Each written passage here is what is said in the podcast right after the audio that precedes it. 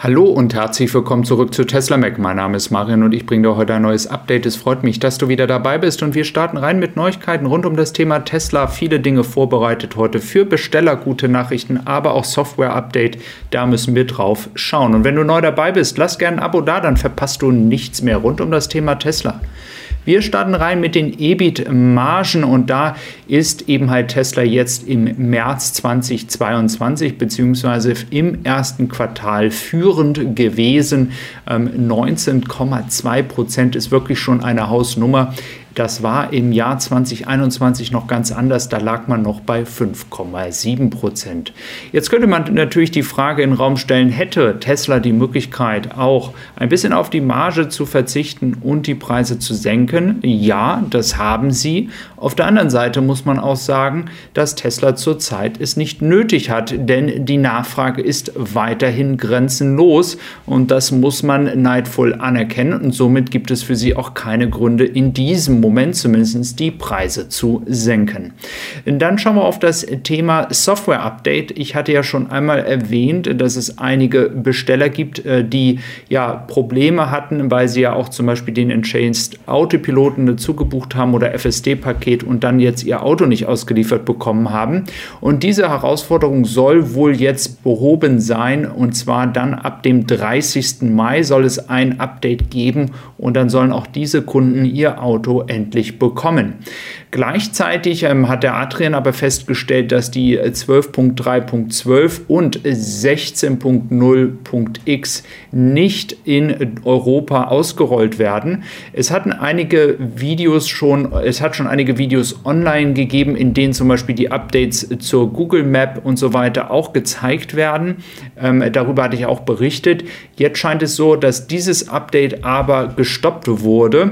Das heißt, wir müssen noch ein bisschen abwarten. Es scheint so, auch basierend hier auf dem Joe, ähm, dass man das alles in ein Update packt. Das heißt, wenn ihr vorhattet, ein Update runterzuladen und es jetzt nicht könnt, dann wird es wohl ein größeres Update für den europäischen Markt geben. Für diejenigen, die schon die Chance hatten, es runterzuladen, das sollte dann euch nicht mehr betreffen. Also wenn es hier Herausforderungen in den nächsten Tagen in Bezug auf Software-Updates gibt, dann liegt das ähm, einfach daran, dass Tesla hier anscheinend einige Updates tätigen muss, um sich dann auch an die Regeln zu halten und entsprechend diese ähm, ja dann richtig zu stellen. Somit ähm, nicht, dass ihr euch wundert. Ähm, dann gibt es ganz, ganz viele Neuigkeiten aus Shanghai tatsächlich. Also einmal ist es so, ähm, dass wir hier von ähm, amerikanischer Seite ein paar Quellen haben, die sagen, dass schon zweieinhalbtausend ähm, Autos pro Tag jetzt produziert werden. Das hatte ich ja auch schon die letzten Tage gesagt, dass es danach aussieht. Ähm, jetzt gibt es aber von Lieferanten, wie gesagt, auch Bestätigungen, ähm, die äh, darauf hindeuten, dass es dann Richtung 3000 Autos ähm, in den nächsten Tagen gehen könnte, rein auch von den Lieferanten her und der Menge, die produziert wird. Und da möchte ich noch mal dran erinnern, im ersten Quartal ähm, ist es so gewesen, äh, dass Elon Musk ja hier bei Minute 12.57 ähm, auch nochmal das Thema aufgegriffen hat. Er hatte gesagt, dass man diese, ähm, diese verlorene Zeit glaubt, wieder aufholen zu können und sagen wir mal ungefähr das gleiche Level wie im ersten Quartal erreichen könnte. Und das ist ja einfach unglaublich, wenn man sich überlegen würde, wie viel ja Tesla hätte produzieren können, wenn der Lockdown nicht gewesen wäre. Und dass man dann im dritten und vierten Quartal, und da ist das Wort substantially ähm, höher sein wird, das ist eben halt nicht nur ein bisschen höher, sondern wirklich eindeutig höher. So kann man das beschreiben. Und äh, das könnte jetzt schon die Vorbereitung sein, denn die Lieferanten müssen ja immer ein Stück früher anfangen. Wir haben jetzt auch nur noch fünfeinhalb, fünf Wochen ungefähr in diesem Quartal. Das heißt, ein Lieferant wird jetzt schon beginnen, höhere zu, äh, Zahlen zu produzieren und das deutet sich jetzt in China an. Und das könnte dann auch eine gute Nachricht für euch alle da draußen sein, die noch auf einen Tesla warten, denn wir haben ja jetzt die Glovis auf dem Weg nach Slowenien.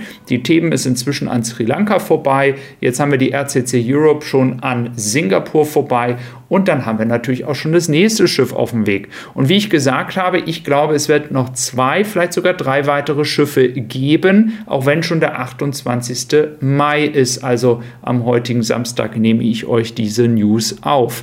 Und äh, das bedeutet, ähm, dass wir wahrscheinlich im nächsten Monat vielleicht sogar noch eine Überraschung erleben könnten. Denn wenn man wirklich vorhat, ähm, die Produktion sogar noch höher zu fahren, als sie vorher war und damit dann auch die Rückstände aufzuholen, dann wird man das vielleicht nicht nur für den chinesischen Markt machen, sondern auch für den europäischen. Denn ihr habt ja auch länger gewartet als erwartet. Nichtsdestotrotz immer noch gute Lieferzeiten zu einigen anderen Autobauern, aber ähm, wie gesagt, Tesla versucht hier wieder aufzuholen.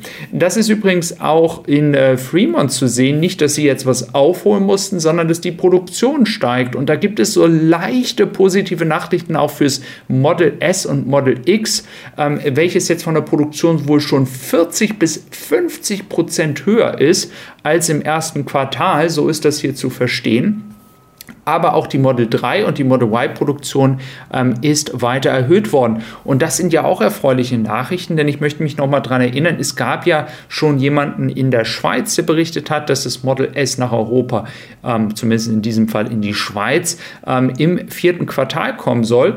Und ähm, im vierten Quartal können wir sehen, dass auch Troy Tesla hier für Model S und Model X 7250 Autos für den europäischen Markt eingeplant hat. Und das ist ja schon mal eine Hoffnung. Also das wäre ja jetzt schon mal eine Hoffnung am, am Ende des Tunnels ähm, für all die Model S und X Besteller, weil das wird wirklich nötig sein, dass man hier auch mal wieder im Premium-Segment ähm, vom preislichen her, aber auch von der Art, wie die Autos gebaut sind, das ist ja nochmal eine andere Hausnummer als ein Model Y oder ein Model 3. Also da ähm, hoffe ich, dass dieses Hochfahren der Produktion dann auch endlich ähm, bald abgeschlossen ist. Und Elon hat ja auch gesagt, dass es ein Riesenfehler war, ähm, das Ganze zu stoppen und dann ein neues Produkt laufen zu lassen. Ja, und äh, durch das Tal der Tränen, wenn man von der Aktie spricht, sind wir jetzt langsam auch wieder ein bisschen durch. Ist noch viel, viel Spielraum wieder auf dem Weg nach oben. Und äh, für all diejenigen, die investiert haben, ähm, hier hat jetzt die Credit Suisse auch nochmal gesagt, sie bleibt weiterhin bei dem Preisziel von 1125 Dollar. Das sind circa 60 Prozent Upside, also ähm, Potenzial nach oben. Und äh, ich möchte nochmal betonen, natürlich, der Aktienmarkt spielt zurzeit verrückt. Ähm, jeder muss hier bitte selber seine Entscheidung treffen, ob er es für richtig hält, jetzt noch in die Tesla-Aktie zu investieren. Aber was ich damit sagen möchte, ist, auch durch schwierige Zeiten ähm, kommt man durch und jetzt geht es weiter. Und äh, wenn du ein Auto bekommst, wenn du ein Tesla Model Y oder Model 3 bekommst, einfach auf diesen hier klicken, Rabatt 15% auf 5 Teile. Ähm, würde mich freuen, wenn du bei Tesla Supply vorbeischaust. Also, mach's gut, bis dann und tschüss.